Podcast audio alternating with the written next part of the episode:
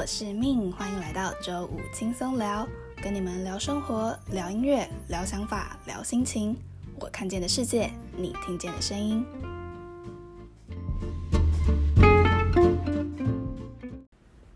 Hello，欢迎大家回到我们的节目。大家这一周过得好吗？我最近深深的觉得，好好的恋情，它可能没有办法，就是为我带来财富。就是我好好的练琴，我好好的呃演奏，它可能没有办法为我带来太多的钱财了。所以你知道，现代人好像比较喜欢一些辛辣刺激的东西了，对艺术好像比较没 feel。所以靠音乐为生，我可能就是只能为生，不能致富这样子。所以比较没有才能的我，最近我就想说，不然我来买乐透好了。因为比起用音乐赚钱，我觉得中乐透的几率好像还比较高。所以你知道，自从我就是萌生了想要买乐透的念头以后，我发现路上多了超级多间彩券行。诶，应该说，应该这样讲，彩券行它一直都在那边，但是我以前从来没有注意过。然后这一阵子，自从我有想要买呃彩券的念头出现了以后。我的世界突然多了好多间彩券行哦，就随便走随便有，好像就是逼我一定要买一张这样子。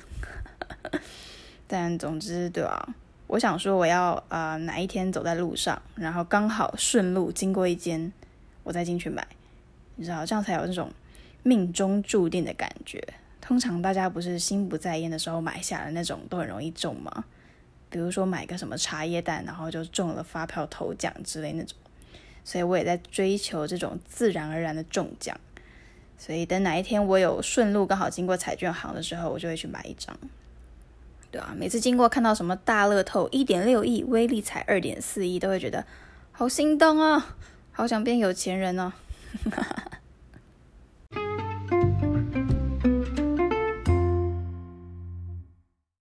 好的，那我们前两周跟呃学姐聊了她的斜杠人生。那今天呢，虽然没有人问，但是哈哈哈想要跟大家聊聊我自己斜杠的生活啦。所以今天就跟来大家聊聊我在啊平台写文章的一些小小的经验这样子。那其实一开始的时候，就是在脸书上面看到 Pop Daily 波波戴利他们有在招募写手。那三四月的时候刚回台湾嘛，那没有事情做，所以想说，不然试看看好了。反正我也刚好喜欢写文章，虽然大部分时候写的都是那种你知道很矫情的文字，就是没办法放上来的东西，但是 整体而言就是反正喜欢写字嘛。那我想说，不如来试看看。那我大学的时候，其实我有在皮克邦写过文章。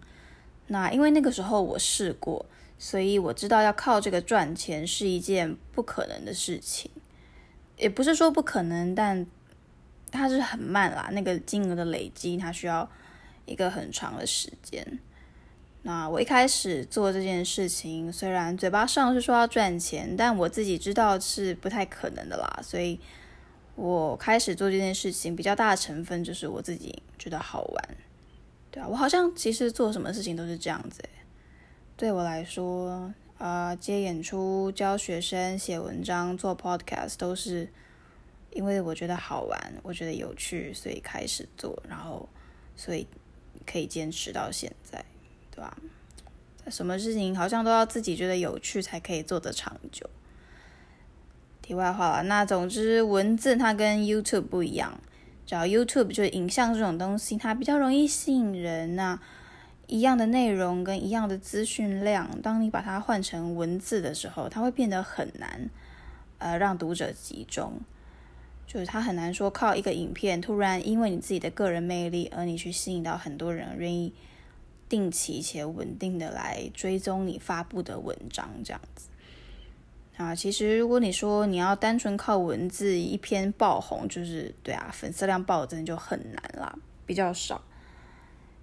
文章它可能就会你有一篇特别好的，然后它就多多少少带动一下你其他篇的点阅，但那个浮动很小，所以通常我们的流量要爆，它就也是爆一篇而已。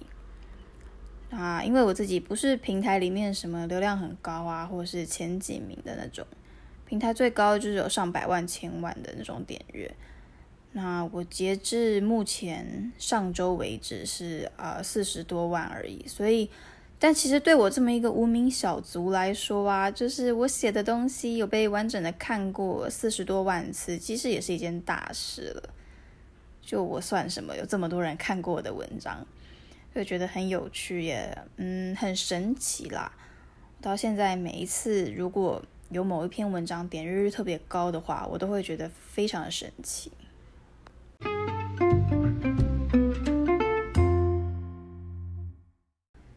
那点阅率这种东西，它其实很悬啊。很多时候，我以为会爆掉的文章，它都没有爆；然后我以为不会爆的，都爆了。就很多时候，我很认真准备了几周的文章，它放上去之后，点阅率可能就只有两位数，不夸张就是二位数，很惨很惨那种。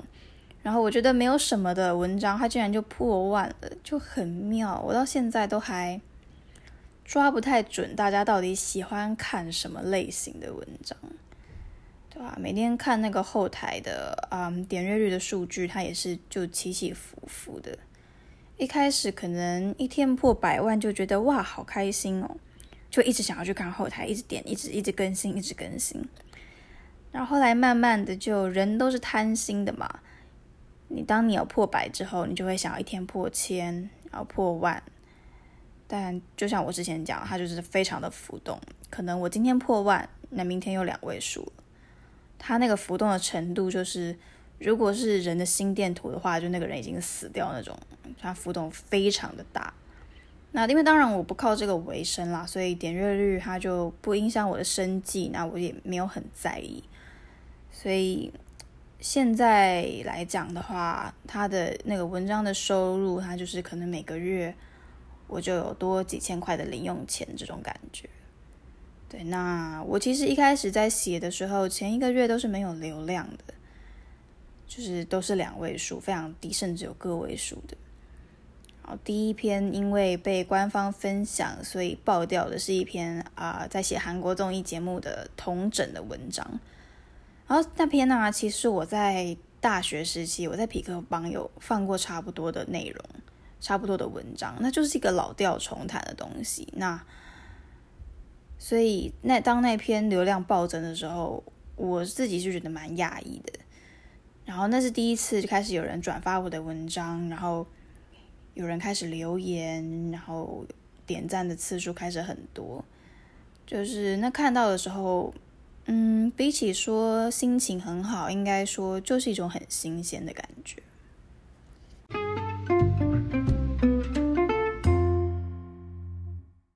那我在这阵子有写过几篇所谓类鸡汤的文章，那其中一篇是关于如何就是摆脱负能量那种，就认识我的人都知道我有一个。周期性的负能量，然后那篇文章就大概就是归类一下我自己是怎么摆脱周期性负能量，然后就是做个简单的小分享啦。那但其实我自己一直是很害怕写所谓这种鸡汤类型的文章，因为你知道东西放到网络上，我不晓得什么人会看，我也不晓得看这篇文章的人他经历过什么。就会很害怕，我自己认为有帮助的想法，就反而变成别人的毒药。因为文字这种东西，它没有它没有感情，然后他的情绪来自于阅读他的人，所以同一段话，可能有人觉得读起来嗯很忧伤、很感人，但是笔者可能是很讽刺的情绪在写的，你不知道。所以文字它是对我来说，它是没有情绪的。所以一直以来，我在写一些会影响到心情的文字的时候，我认为我都是蛮小心翼翼的。所以我对我自己有一个标准，就是我在平台上面不发负面类型的文章。我唯一一篇最负面的，应该就是批评十部结局很烂的韩剧，那个应该是我最负面的一篇了，对啊，那我写完之后，其实有后悔一下下，但是因为那篇就是被官方放到脸书上面，所以。我也不好拿掉啊，就一直放在那里。对吧？Anyway，总之我的流量不是说超高啦，我也不是什么有名的人，就但我就是给自己一个规范，就我不喜欢我写出的东西带给别人很负面的情绪，或者是因为我拥有这个平台，所以我就透过这个平台在抱怨，就我不希望这样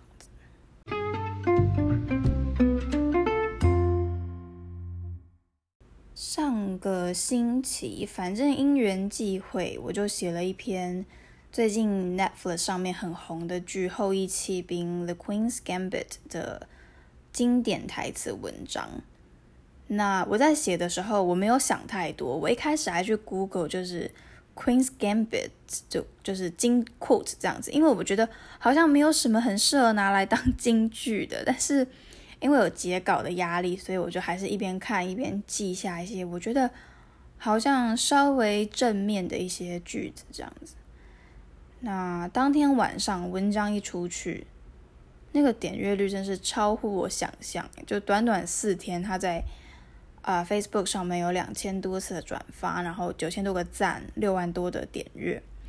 我知道这对很多有名的人来说，这个这样子的转发次数跟点阅，就是可能他们一分钟就可以达到了。但是身为一个默默无闻的小人物，我就很受宠若惊，你知道吗？就是更让我惊讶的是，就是我在文章最后，我自己又写了一段文字。那那段文字，它甚至不是剧里面出来的，就只是我自己很简单的观后感而已。但是很多人在转发那篇文章的时候，他把我写的那一段文字贴在自己的版面上，然后引用了我写出来的东西。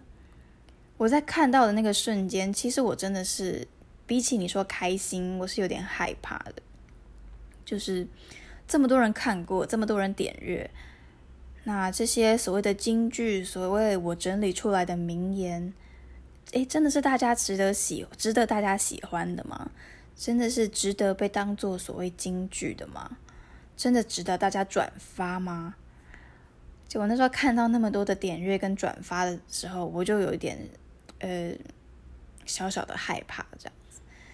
就我希望它有带给阅读我文字的人好的正面的影响，因为我就是这么一个普通到不行的人呐，但是还是会很希望可以嗯为自己写出来的东西负责吧，这种感觉。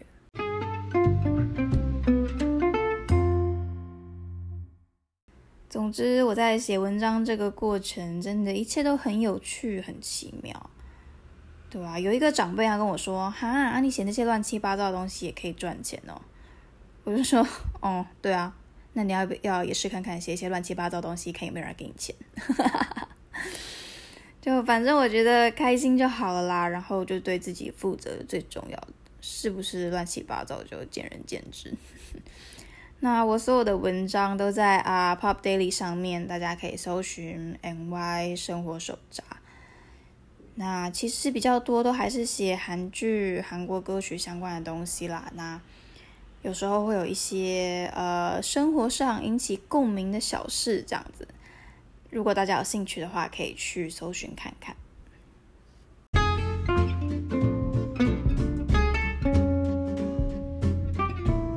啦，那今天的分享差不多就到这边了，就是简单跟大家分享一下我在写文章时候的心情跟一些小故事。那希望大家喜欢今天的分享。每个星期五晚上九点，周五轻松聊准时上线。Stay tuned，我们周五见，拜拜。